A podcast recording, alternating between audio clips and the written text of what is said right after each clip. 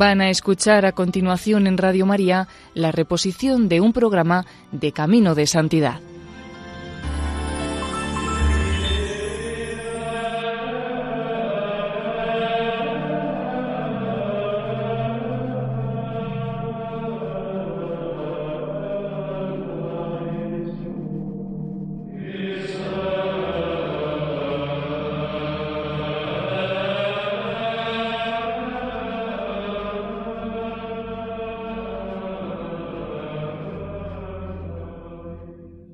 Queridos amigos, proseguimos con el tercer y último capítulo sobre Santo Domingo de Guzmán. En diciembre de 1219, Domingo y sus compañeros llegan a Roma. Domingo sigue con las gestiones para la fundación de un convento y al mismo tiempo predica en cada ocasión que se le presenta y hace frecuentes visitas a aquellas hermanas que deberán agruparse bajo su autoridad y que muchas aún viven dispersas por diferentes instituciones de la ciudad. La salud de Domingo se va deteriorando. Frecuentemente tiene accesos de fiebre que le dejan sin fuerzas. Su cansancio es tal que a veces se duerme a la mesa o en la iglesia, pero no por ello para. Siempre hay alguien a quien ir a confesar, un enfermo a quien visitar, un fraile a quien animar o reafirmar en su vocación, una hermana que convencer para que se incorpore al nuevo monasterio. Además, la comunidad de sus frailes crece sin cesar. Sobre todo los frailes recién entrados están ávidos de estar con él y escucharle. A él también le gusta estar con ellos, pero muchas veces sólo puede hacerlo por la noche, debido a sus muchas tareas. Domingo mantenía correspondencia con los conventos de Toulouse, Bolonia, España y París. En París, gracias a Fray Reginaldo, muchos jóvenes piden el hábito. Entre ellos está Jordano de Sajonia, con otros dos amigos suyos, alemanes como él. Jordano debía tener unos treinta años cuando entró en la orden, porque ya era maestro en artes y bachiller en teología. Enseguida destacó por su inteligencia y valía, tanto humana como religiosa, que eran en verdad excepcionales. Fray Reginaldo, agotado por tanto trabajo, murió el 12 de febrero de 1220, siendo llorado por todos sus hermanos. Fray Mateo, que lo conocía antes de que entrase en la orden, dijo que una vez le había confiado Me parece que no tengo mérito alguno viviendo en esta orden, porque siempre he hallado en ella demasiada felicidad. En Roma, Domingos sigue con su idea misionera. Contacta con obispos suecos, húngaros, ingleses. Hay que expandirse, pero hay que velar por la unidad de la orden y mantener el ardor apostólico junto con el fervor religioso. Habría que pedir opinión a todos. Así es que como maestro de la orden de predicadores, Domingo decide convocar para Pentecostés de 1220 un capítulo general que reunirá en Bolonia delegados de todos los conventos. Para ello, envía mensajeros con cartas que urgen a los frailes para que elijan a sus representantes y se pongan en camino cuanto antes. El 17 de mayo de 1220, los delegados de trece conventos de frailes oficialmente fundados celebraron juntos la fiesta de Pentecostés en Bolonia. Eran unos treinta. Después de la celebración de la misa solemne del Espíritu Santo, Domingo, que presidió la asamblea, comunicó que deseaba de todo corazón ser relevado de la carga de maestro de la orden. Dijo merezco ser sustituido porque estoy inútil y relajado. Todos protestaron ante tanta humildad, pero esta propuesta de Domingo, más aún que su humildad, revelaba su estado de agotamiento. En este estado físico no creía estar en condiciones de poder llevar a cabo los servicios a los hermanos. Pero nadie aceptó su renuncia, y tuvo que seguir siendo prior y maestro general de la orden. No obstante, Mientras dura el capítulo, Domingo cree que éste debe tener plena autoridad sobre todos, incluido él mismo. Y así se hará siempre en adelante, cumpliendo con la vieja regla del derecho romano que dice que lo que concierne a todos los miembros debe ser tratado y aprobado por todos. Los frailes capitulares releyeron los primeros estatutos adoptados en Pruill, como añadido de la regla de San Agustín, cuando los frailes no eran más que unos pocos predicadores diocesanos, y elaboraron, quizás gracias a la presencia entre ellos de maestros juristas de Bolonia, un texto muy equilibrado, en el que es fácil reconocer la inspiración evangélica y apostólica de Domingo. Sigue todavía vigente en lo esencial y ha conseguido mantener en la orden la fidelidad a sus orígenes durante siete siglos. La regla, que no puede ser un fin en sí misma, tiene que ser un camino que conduzca hacia la plenitud del amor. En ella, entre otras cosas, se insiste en la pobreza total como deseaba Domingo, y se renuncia de hecho a cualquier propiedad, excepto la de las casas en las que se vive. Se recuerda de nuevo la importancia de los estudios teológicos. Además, el convento de Santiago de París debía constituirse en un centro serio de estudios universitarios para toda la orden. Finalmente se tomaron decisiones de gran envergadura misionera. El obispo sueco con el que Domingo se había encontrado en la corte del Papa fue a Bolonia para exponer la situación de su país.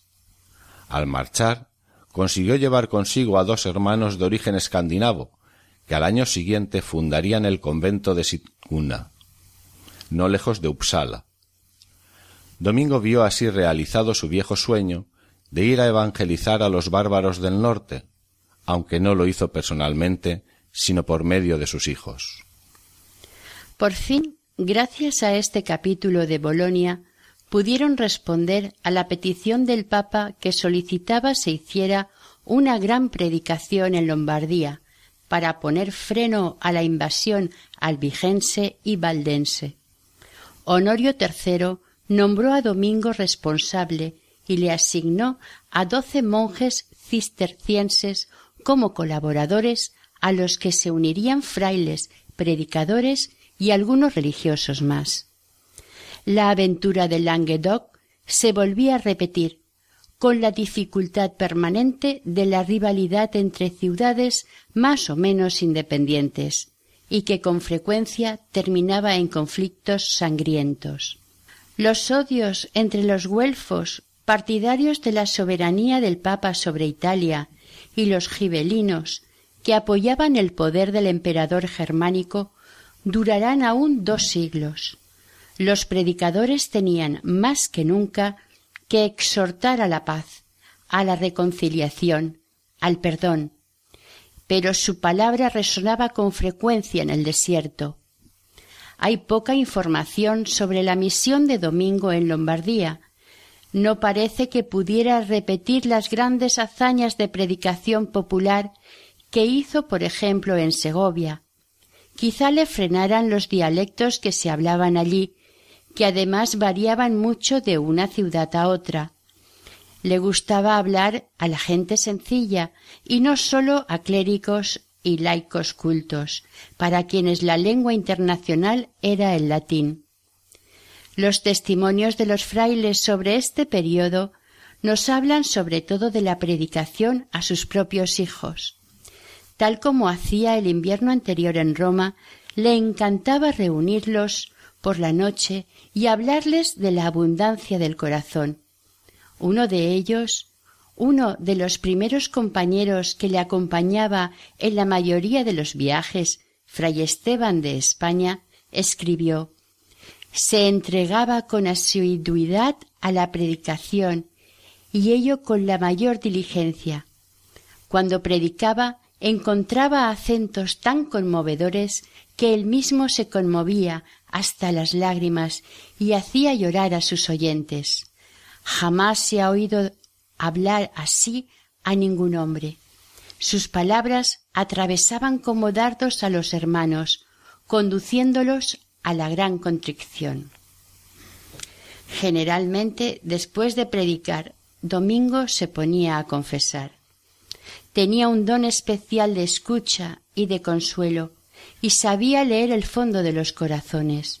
Su dulzura le permitía ser tan exigente como el Evangelio, porque la verdadera caridad no se contenta con poco. Hacia el 15 de agosto de 1220, Domingo había vuelto a Bolonia. Entre otras cosas, había un asunto que interesaba mucho a Domingo. En Bolonia se había encontrado con una joven de noble y rica familia llamada Diana de Ándalo. Esta joven le había abierto su corazón a Domingo y quería entregarse totalmente al Señor, a pesar del deseo de su padre de que contrajera un noble matrimonio. El ideal de los predicadores la había seducido y quería ser religiosa de la orden. Como ya lo había hecho en Pruy, Roma y Madrid, Domingo proyectaba establecer en Bolonia un convento de monjas, del que Diana sería la primera. Pero el asunto no resultó fácil. La familia se oponía a que fuera religiosa, y más aún en una orden desconocida cuya pobreza era considerada infamante. Por si fuera poco, los frailes temían tener que cargar con las hermanas y el obispo consideraba que ya había suficientes conventos de monjas en su ciudad. Pero Domingo creía que debía fundarse y con toda su autoridad encargó a un grupo de cuatro frailes preparar la fundación. No lo conseguirían hasta el año siguiente después de su muerte. Este asunto demostró a las claras que para Domingo eran muy importantes las fundaciones de conventos de hermanas cerca del de los hermanos, para que oraran con todo su corazón e intercedieran ante Dios por los frutos de la santa predicación. En esta época se sitúa una anécdota que ha dado mucho que cavilar a agiógrafos y pintores. Aunque fray Rodolfo lograba alimentar habitualmente a su numerosa comunidad, a pesar de la escasez crónica de dinero, un buen día a la hora de comer no había más que unos mendrugos pequeños de pan. Domingo mandó ponerlos sobre la mesa, diciendo que la providencia supliría lo que faltara. Levantó las manos, alabó al Señor y le dio gracias. En ese momento se presentaron dos jóvenes que traían dos cestos, uno lleno de pan blanco y el otro de higos recién cogidos, y todo el mundo pudo saciar el hambre. En la leyenda los jóvenes se convierten en ángeles, como si la caridad necesitase lo maravilloso para manifestarse. Un, en versión más sencilla, nos parece que el hecho muestra la amistad de la gente sencilla para con los hermanos, porque la gente más rica hubiera enviado alimentos más refinados que higos y pan. Bienaventurados los pobres que comparten el pan con otros pobres. Entre agosto y diciembre de 1220 no tenemos noticias de Domingo. Quizás estuviera misionando en el norte de Italia. Pero en Navidad estaba en Roma para dar cuentas al Papa de la situación en Lombardía. Tenía que arreglar varios asuntos, entre ellos la situación del convento de San Sixto en Roma, al que le daba la máxima importancia. En Roma, al final de unas cortas pero complicadas negociaciones, ceden los frailes a las monjas el convento de San Sixto, en el que éstas se instalan solemnemente el miércoles de ceniza 24 de febrero de 1221. Domingo llamó a monjas de Pruill para ayudarle en la formación de las hermanas romanas en lo concerniente a las observancias y al espíritu de la oración apostólica. En sustitución de San Sixto, a petición de Domingo, Honorio III concede a los frailes la Basílica de Santa Sabina, una de las más bellas de Roma que en la actualidad sigue siendo la residencia habitual del maestro de la orden de predicadores.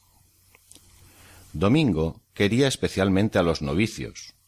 Uno de ellos, fray Esteban, declaró Los hermanos no han tenido en la tentación ni mayor ni más seguro apoyo.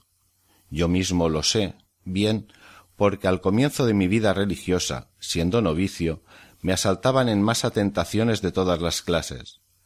Fui entonces plenamente reconfortado por los consejos y las palabras de fray Domingo, y a otros muchos novicios les he oído afirmar que recibieron de él idéntica ayuda. Una noche, un novicio muy joven estaba decidido a marcharse, ya se había quitado el hábito y se había vestido de seglar. Domingo le habló con dulzura. Todo en vano. Entonces le condujo a la iglesia, se prosternó en silencio a los pies del crucifijo y lloró. Al poco el novicio, conmovido, se precipitó a sus rodillas y pidió el hábito. Otro novicio, fray Tomás de Apulia, era tan sencillo y cándido que Domingo le llamaba hijo, pero unos camaradas del joven, tal vez sus hermanos, furiosos por su vocación, lograron secuestrarlo violentamente, y cuando le estaban arrancando el hábito de los frailes predicadores, se presentó Domingo, quien con su calma y tranquilidad acostumbrada logró quitárselo de las manos y devolverlo al convento. También con las hermanas tenía gestos de delicadeza o simplemente de amabilidad. Una noche debía ir a San Sixto, acompañado de algunos hermanos. Tenía que hablar a las hermanas y ellos también querían escucharlo. Domingo y los frailes llegaron tarde y las hermanas ya se habían ido a dormir a sus celdas. Pero ellos tocaron la campana y la comunidad se reunió en el locutorio. Domingo habló durante un buen rato. Hacía calor y todos estaban cansados. Entonces, antes de separarse, le pidió a fray Roger, el procurador del monasterio de las hermanas, que llevara un poco de vino. Bebió él, dio de beber a los frailes e insistió para que bebieran también las hermanas. Bebed tranquilamente, hijas, les repetía. A unas mujeres que había sacado de una vida más bien placentera para conducirlas a una observancia austera, no duda en ofrecerles unos momentos de esparcimiento que la regla con toda seguridad no había previsto. Naturalmente, Sor Cecilia, que es quien contó esta anécdota, vio en ello algo maravilloso. La copa, a medida que iban bebiendo, no se vaciaba. Por la noche, en Santa Sabina, Domingo velaba, a veces se deslizaba silenciosamente hasta el corredor de los dormitorios para orar cerca de sus hermanos que dormían. Por costumbre, después de completas, que es el último oficio de la noche, se quedaba en la amplia basílica y en la semioscuridad pasaba de un altar a otro, se arrodillaba, extendía los brazos en cruz o se prosternaba con la frente contra el suelo. Luego reclinaba la cabeza sobre el peldaño de la escalera y dormitaba un poco. Después, finalmente, iba a tumbarse en un rincón del piso donde dormían los frailes, sobre un jergón en una especie de diván. Pero apenas sonaba la campana de maitines, todavía en plena noche, allí estaba él, cantando con su bella y sonora voz que tanto gustaba a Sor Cecilia. Jordano de Sajonia cuenta un detalle sobre el poder de su oración y de su intimidad con Dios con este testimonio. Un adolescente, pariente del cardenal Fosanova, jugaba imprudentemente a dejarse llevar por su caballo lanzado a rienda suelta, y sufrió una caída muy grave. Se lo llevaron llorando, creyéndole medio muerto, si no muerto del todo, llegó fray Domingo con fray Tancredo, que le increpó diciendo ¿Por qué te desentiendes? ¿Por qué no clamas al Señor? ¿Dónde está pues tu compasión con el prójimo? ¿Dónde tu íntima confianza en Dios? Profundamente conmovido y vencido por un sentimiento de ardiente compasión, Domingo mandó llevar al joven muchacho a una habitación, y con el poder de su oración le devolvió el calor de la vida y lo llevó delante de todos sano y salvo. El acontecimiento fue sonado, y el cardenal de Nova, que era amigo de Domingo, aumentó su ya gran generosidad para con los frailes y monjas de aquel que muchos veneraban como santo. Él, en cambio, seguía con su sencillez habitual y siempre sonriente, sin darse la más mínima importancia. Domingo se fue de Roma para no volver más el 10 de mayo de 1221 fue a Bolonia para reunir el segundo capítulo de la Orden en la fiesta de Pentecostés, que aquel año cayó el 30 de mayo. De paso, se detuvo con alegría en los conventos recién fundados de Siena y Florencia. En Bolonia se encontraron reunidos delegados de veinte conventos y de unos setecientos frailes. Eran unos cincuenta delegados. Con tan rápida expansión, la orden era difícil de gobernar para un solo hombre. Así es que decidieron dividirla en varias regiones o provincias, con un prior provincial a la cabeza, que dependerá directamente del maestro general. Domingo fue confirmado en su cargo y designó, con el acuerdo de la Asamblea, a los primeros provinciales, que eran prácticamente compañeros desde los primeros tiempos. No detallaremos quiénes fueron designados a cada provincia, salvo que para la de Lombardía, compuesto por Bolonia y otros cinco conventos del norte de Italia, fue confiada a un recién llegado a la orden, nuestro ya varias veces nombrado fray Jordano de Sajonia, que llevaba el hábito desde hacía tan solo quince meses. Él mismo comentó al respecto. No llevaba más que un año en la orden y no estaba tan profundamente enraizado en ella como hubiese sido preciso. Tanto es así que me pusieron a la cabeza de los demás para gobernarles antes de que hubiese aprendido a gobernar mi propia imperfección. Unos meses más tarde sería elegido por los frailes para suceder a Domingo. En aquel capítulo se decidió enviar frailes a Inglaterra, Alemania, Dinamarca, Polonia y Grecia, entre otros. Fray Pablo de Hungría, que era el prior en Bolonia, enviado a su país, fue con la misión de implantar la orden y emprender la evangelización de los bárbaros cumanos. Fue acompañado de cuatro frailes, uno de ellos croata, llamado Fray Sadok, que más tarde se irá a Zagreb y daría testimonio con su martirio. Esta dispersión de frailes dará muchos frutos para la gloria de Dios y expansión de la orden. En 1225 la orden estaba formada por doce provincias cuyos religiosos trabajaban en profundidad en la predicación del Evangelio y eran un elemento capital para toda la Iglesia con su inteligencia y comprensión de la fe. Una vez terminado el capítulo, Domingo con un grupo selecto de frailes, al que pronto se uniría el nuevo provincial de Lombardía, Jordano de Sajonia, fueron a Venecia para reanudar la misión que había emprendido el año anterior para combatir a albigenses y valdenses. Domingo permanece fiel al método apostólico empezado en Puy. Va siempre a pie y en la más absoluta pobreza, puesto que mendiga el pan y rechaza cualquier limosna en dinero. Así sale al encuentro de las pobres gentes engañadas por las enseñanzas erróneas de los herejes. Pese a su limitado vocabulario italiano, da testimonio del Evangelio por su pobreza y misericordia con los más sencillos.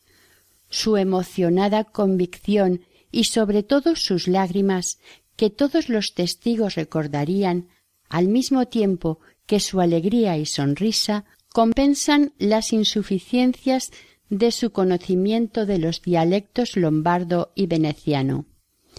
El 22 de julio de 1221 se encontraba en Regio Emilia predicando. Por los caminos a pleno sol hacía un calor sofocante y sin más tardar volvió a Bolonia, donde llegó hacia el 25 de julio. La razón de un regreso tan rápido parece ser que se encontraba al límite de sus fuerzas. Además, quizás había otro motivo ayudar a su querida hija Diana de Andalo.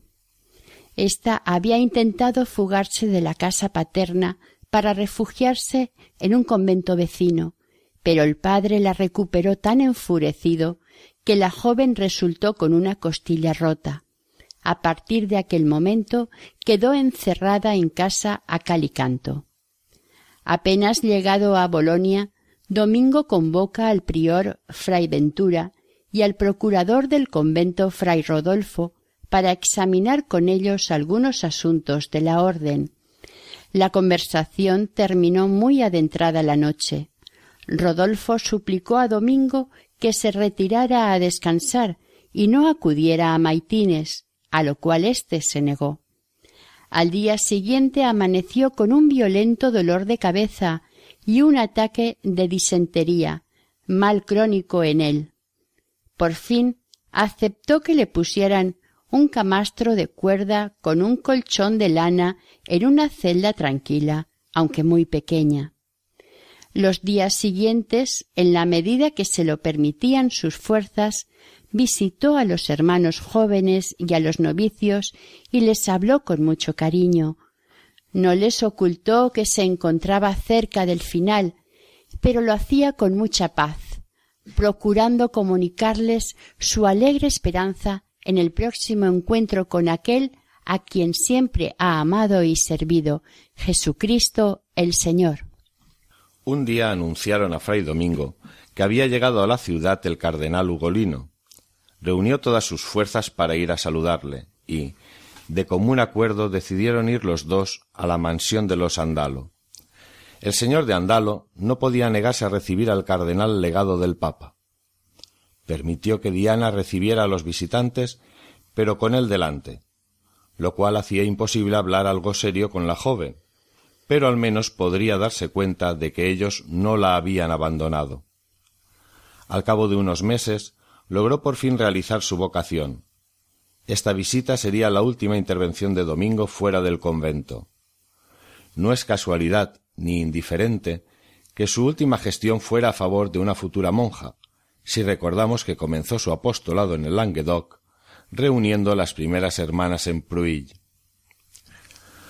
Poco después, los frailes habrían de reconocer que Domingo estaba completamente agotado. Ya no se levantaba de su camastro, pero estaba tranquilo y no dejaba de orar. Todos estaban desconsolados y porfiaban en cómo procurar el máximo alivio a su querido padre.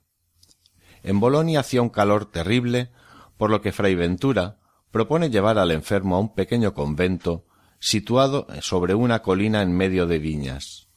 Los monjes benedictinos del priorato eran amigos y acogieron caritativamente la petición. El 6 de agosto por la mañana, Domingo se sintió peor. Llamó a Fray Ventura, quien acudió con una veintena de frailes. Les habló con voz débil pero total lucidez. Les exhortó a la caridad, la humildad, la pobreza y les recordó la belleza de una castidad perfecta que es la consagración de todo su corazón y de todo su cuerpo a Jesucristo. Jordano cuenta que dijo Hasta el momento presente la misericordia de Dios me ha conservado enteramente puro, pero no he podido evitar la imperfección de preferir la conversación con chicas jóvenes al trato con mujeres mayores. Después hizo confesión general delante de doce sacerdotes. Más tarde, algunos manifestarían en el proceso de canonización que no había ningún pecado grave en aquella confesión llena de sencillez y humildad. Fray Ventura contó que Domingo le dijo después Hermano, he hecho mal en hablar delante de los frailes de mi virginidad, no debí haberlo dicho. Después de la confesión, le administraron la unción de los enfermos y luego le dieron el cuerpo de Cristo. Domingo siguió orando en voz alta, los frailes tomaron nota de esta oración, que es una paráfrasis de la oración de Jesús la tarde del jueves santo, texto que sin duda conocía de memoria. Padre Santo, tú sabes que yo me he esforzado de corazón en hacer tu voluntad, y he guardado y protegido a los que tú me has dado. Ahora te los encomiendo yo, guárdalos y protégelos. Un fraile llegó y le dijo a Fray Ventura que los monjes benedictinos que los habían acogido tenían el propósito de quedarse con el cuerpo de Domingo después de su muerte. Ya sabemos la extraordinaria devoción que se tenía en la Edad Media por los cuerpos de los santos y sus reliquias, por lo que esto no es de extrañar. Además, los buenos monjes ya estaban canonizando Domingo antes de que muriera. Fray Ventura no dudó en comunicar el incidente a Domingo, quien aún tuvo fuerzas para indignarse y dijo No quiera Dios que yo repose en otro sitio que no sea bajo los pies de mis hermanos. Llevadme fuera para morir en el camino y que me podáis enterrar en nuestra iglesia. Unos frailes colocaron con todo cuidado a su venerable padre sobre unas parihuelas y se lo llevaron por medio de los campos a la ciudad hasta el convento. Colocaron a Domingo a la sombra del claustro y acudieron allí todos los frailes quienes no podían ocultar su emoción ni retener las lágrimas. Una vez más Domingo les anima y consuela. No lloréis, porque os seré más útil y os ayudaré más eficazmente después de mi muerte que durante mi vida. Por fin, él mismo les ordena que empiecen la, oración por los agonizantes, y muere apaciblemente mientras cantan sus frailes. Era el 6 de agosto de 1221. Domingo fue sepultado al día siguiente en la iglesia del convento. La misa fue celebrada por el cardenal Ugolino, asistido por varios obispos y numerosos sacerdotes. La iglesia estaba llena hasta rebosar. Una sencilla losa de piedra recubrió la tumba que había sido excavada en la parte alta del coro de los religiosos, muy cerca de la comunidad de frailes, cuando ésta se reunía para la oración.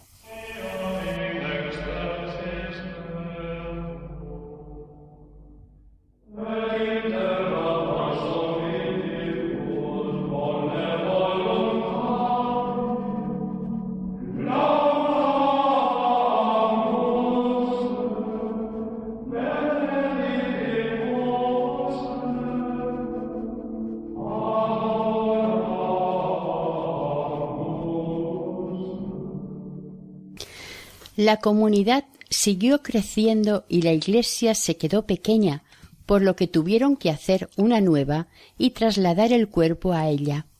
Además, entonces decidieron iniciar el proceso de canonización que debido a su mucho trabajo no habían podido hacer antes, y es el propio Papa quien les reprocha a los frailes su falta de celo para hacer proclamar la santidad del fundador de su orden. Este Papa Gregorio IX no es otro que el antiguo cardenal Ugolino, quien dijo a los enviados del sucesor de Domingo, al frente de la orden, el maestro Jordano.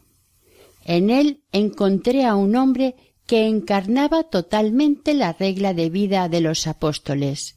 Por eso no dudo de que se encuentra asociado a su gloria en el cielo el 24 de mayo de 1233, en medio de una gran multitud, fueron trasladados los restos de Domingo a un mausoleo de mármol blanco, y al año siguiente Gregorio IX proclamó oficialmente su santidad. Domingo se convirtió así en el primero de una larga lista de frailes y monjas dominicos, y a lo largo de los siglos han continuado su obra encarnando su espíritu. A un centenar de ellos se les ha reconocido oficialmente su santidad. Los testigos del proceso de canonización de Santo Domingo repitieron hasta la saciedad que fue humilde, paciente, lleno de mansedumbre, alegre sembrador de paz y de consuelo para todos. Y Jordano concluye acogía a todo el mundo en el corazón de su amistad, y como amaba a todo el mundo, todo el mundo lo amaba. Los frailes predicadores son hoy alrededor de siete mil quinientos en el mundo. Las hermanas dominicas son más numerosas. Domingo clamaba en su oración Dios mío, ¿qué va a ser de los pecadores? Pues bien, sus discípulos siguen acogiendo con el corazón abierto esta misericordia y esta compasión por la salvación del mundo. Pero no vamos a terminar la vida de Santo Domingo sin explicar un poco sus modos de hacer oración. Estos modos serán nueve y ayudan a comprender algo de la vida interior del santo y nos puede ayudar también a nosotros con todas las diferencias a aprender algo sobre cómo rezar. Cada uno de estos modos que realizaba siempre ante Jesús crucificado expresa una actitud corporal y una espiritualidad que, íntimamente compenetradas, favorecen el recogimiento y el fervor. Santo Domingo nos recuerda la importancia que tienen las posturas exteriores en nuestra oración. Arrodillarse, estar de pie ante el Señor, fijar la mirada en el crucificado, detenerse y recogerse en silencio, no son secundarios, sino que nos ayudan a ponernos interiormente con toda la persona en relación con Dios. El primer modo de orar consistía en humillarse ante el altar como si Cristo representado en él estuviera real y verdaderamente y no sólo en forma de símbolo. Lo hacía así al modo que decía Judith Te agrada siempre la oración de los humildes y mansos. ¿No fue por humildad por lo que la cananea y el hijo pródigo fueron escuchados? También repetía Señor, yo no soy digno de que entres bajo mi techo. Y añadía Señor, estoy tan afligido.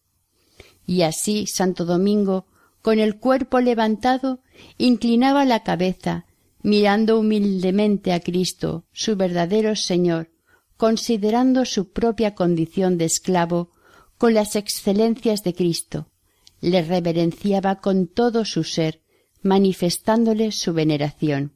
Esto mismo enseñaba a sus frailes, cuando pasaban delante del crucificado, a fin de que Cristo, humillado por nosotros, nos viese humillados delante de la Santísima Trinidad al recitar solemnemente el Gloria al Padre, al Hijo y al Espíritu Santo. Este modo de orar era el principio de su oración. El segundo modo de orar que practicaba con frecuencia era postrándose en tierra apoyado sobre su cabeza, con el corazón compungido y reprendiéndose a sí mismo. A veces lo hacía con voz tan alta que le oían decir las palabras del Evangelio. Oh Dios, ten compasión de mí que soy un gran pecador. Con piedad y reverencia recordaba las palabras de David que dicen He cometido un grave pecado, perdona la falta de tu siervo. Lloraba y gemía fuertemente. Exhortaba a los jóvenes diciendo Si no podéis llorar vuestros pecados porque no los tenéis, pensad en el número de pecadores que podéis inducir a la misericordia y amor por los cuales gimieron los profetas y los apóstoles. Por ellos también Jesús, viéndolos, lloró amargamente. El tercer modo era el que utilizaba después de postrarse en tierra. Se levantaba del suelo y con una cadena de hierro se daba disciplina diciendo Tu diestra me sostiene, multiplicaste tus cuidados conmigo. Por esta razón se estableció en toda la orden la costumbre de que todos los hermanos, en memoria y a ejemplo de Santo Domingo, los días de feria, después de completas, recibiesen disciplinas sobre las espaldas desnudas, con varas de mimbre, al mismo tiempo que recitaban devotamente el miserere o el salmo de profundis.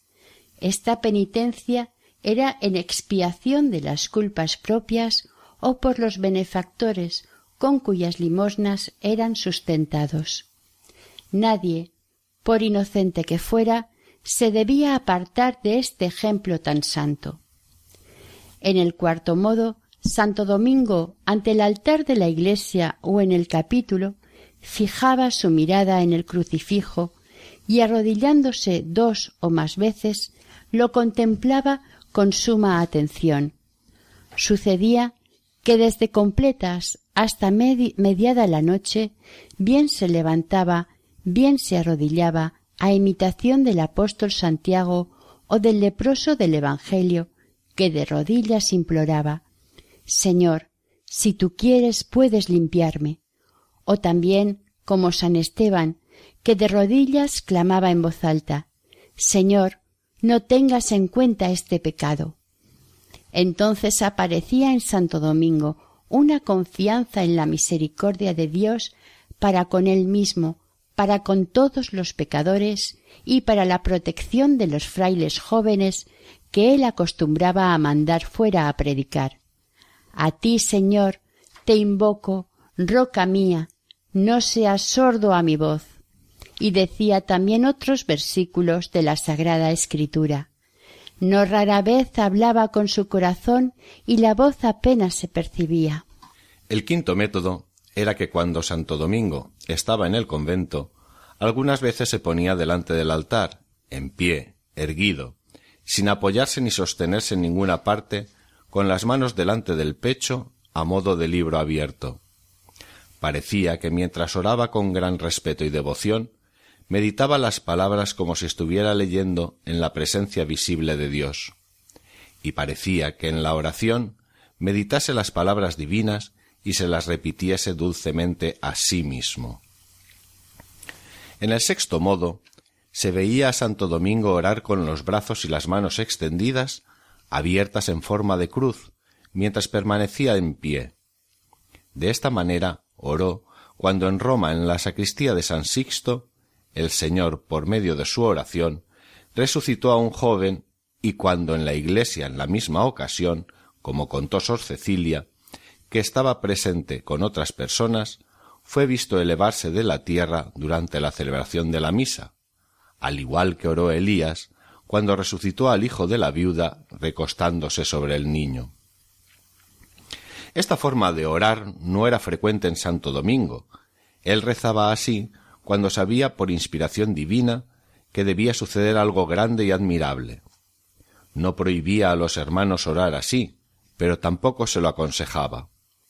Cuando resucitó a aquel joven orando y estando en pie, con los brazos y las manos extendidas, no se sabe lo que dijo, quizás repitió aquellas palabras de Elías Señor, Dios mío, que vuelva, te ruego, el alma de este niño a entrar en él.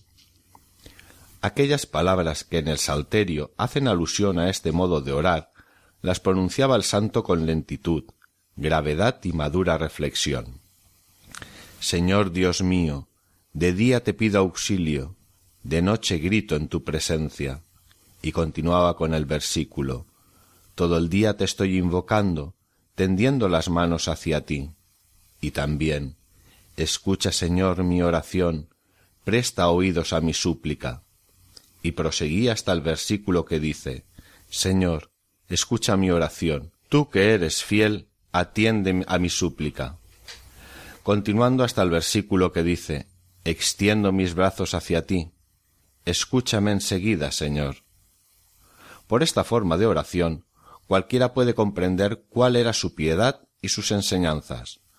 Parecía que era transportado hacia Dios por medio de la oración, o más bien sintiéndose movido por inspiración de Dios, a la petición de una gracia extraordinaria para sí o para otros. Sintiese la necesidad de hacerlo sirviéndose de las palabras de David, del fuego de Elías, de la caridad de Cristo y del amor de Dios. En el séptimo modo de orar, que utilizaba con frecuencia, se le veía dirigido por completo hacia el cielo como flecha tensa en un arco. Oraba con las manos levantadas sobre su cabeza, unas veces unidas y otras abiertas, como si fuese a recibir algo del cielo, se cree que entonces se le aumentaba la gracia tal era su arrobamiento. Era arrebatado e impetraba de Dios los dones del Espíritu Santo para la orden que había fundado, y aquella suavidad dichosa que se encuentra en las bienaventuranzas. Pedía para sí y para sus frailes mantenerse devotos y alegres en la más estricta pobreza, en el amargor del llanto, en las grandes persecuciones, en el hambre y sed extrema de justicia, en el ansia de misericordia. Pedía también que los devotos consiguiesen suma delicia en las observaciones de los preceptos y en el cumplimiento de los consejos evangélicos. En el octavo, el santo tenía un modo de orar devoto y muy hermoso, después del rezo de las horas canónicas y también después de la acción de gracias que se hace después de las comidas. Se sentaba tranquilo, abría el libro y hecha la señal de la cruz, leía prestando su atención con dulzura, como si oyese hablar al Señor como dice el Salmo 85 versículo noveno. Voy a escuchar lo que dice el Señor. Y como si discutiese con un compañero que lo mismo estaba impaciente que, sosegado en su voz y en su pensamiento disputaba y luchaba riendo y llorando al mismo tiempo, levantaba o bajaba la vista, hablando nuevamente en voz baja y golpeándose el pecho. El noveno modo lo empleaba cuando viajaba de un pueblo a otro, especialmente cuando se encontraba en algún lugar solitario. Iba meditando y contemplando, y mientras caminaba decía a su compañero de viaje Está escrito en Oseas La llevaré al desierto y le hablaré al corazón. Algunas veces se apartaba de su compañero, y caminando delante o quedándose rezagado, oraba, y en la meditación se encendía y ardía como fuego abrasador. Durante esta oración hacía gestos como si le molestasen moscas o mosquitos. Esta era la ocasión de hacer tantas veces la señal de la cruz. Los frailes pensaban que el santo con este modo de orar había alcanzado la plenitud del conocimiento de la Sagrada Escritura, la inteligencia de lo más sublime de la palabra de Dios, el poder audaz de la ferviente predicación y la secreta familiaridad del Espíritu Santo en el conocimiento de las cosas ocultas. Desde el principio de la Iglesia, los cristianos rezan los salmos como lo hacen los judíos, y en muchos monasterios se rezaban todos los salmos cada día. Los laicos devotos no podían hacerlo bien por falta de tiempo o porque no sabían leer, pero querían imitar a los monjes en sus, posibilidades. Ya en el siglo IX había en Irlanda la costumbre de hacer nudos en un cordel para contar, en vez de los salmos, las Ave Marías. Los misioneros irlandeses más tarde propagaron la costumbre a Europa, y con el tiempo se desarrolló de varias maneras. Según la tradición, apoyada en documentos pontificios, la Madre de Dios en persona se le apareció con un rosario, y le enseñó a Santo Domingo a rezarlo en el año 1208, y le dijo que propagara esta devoción y la utilizara como arma poderosa contra los enemigos de la fe. Dijo que lo propagara por todo el mundo, prometiéndole que se convertirían muchos pecadores y obtendrían abundantes gracias. Al parecer, fue Simón de Montfort, después de ganar contra todo pronóstico la batalla de Muret, quien construyó la primera capilla a Nuestra Señora del Rosario. El rosario se mantuvo como la oración predilecta de la gente sencilla durante casi dos siglos. Cuando la devoción empezó a disminuir, la Virgen se apareció a Alano de la Rupe y le dijo que reviviera dicha devoción. Además le dijo que se necesitarían volúmenes inmensos para registrar todos los milagros logrados por medio del rosario, y reiteró las promesas dadas a Santo Domingo referentes al rosario. Queridos amigos de Radio María, terminamos hoy con la vida de Santo Domingo de Guzmán, que esperamos haya sido de su agrado. Ahora invocaremos al santo con una oración a la que pueden unirse. Glorioso Santo Domingo, elegido de Dios para sus grandes designios en el mundo, predilecto de la Reina de los cielos, obténnos nuevamente el triunfo de la verdad sobre el error y aparta el brazo de la divina justicia que pesa sobre los pecadores. Tú que fuiste columna de la Iglesia, alcanza para ella eficaces y oportunos auxilios, gran fervor y espíritu apostólico a sus ministros, y piedad y pureza de costumbres al pueblo cristiano. Y ya que en la tierra fuiste poderoso en obras y doctrinas, intercede ante el cielo para que alcancemos una santa vida y una dichosa muerte. Amén. Al micrófono han estado Luciano y Maite, y en el apartado técnico Carlos. El equipo de Radio María en Castellón se despide de ustedes. Reciban un cordial saludo y que el Señor y la Virgen les bendigan. Finaliza en Radio María la reposición del programa Camino de Santidad es el programa dedicado a la vida de los santos.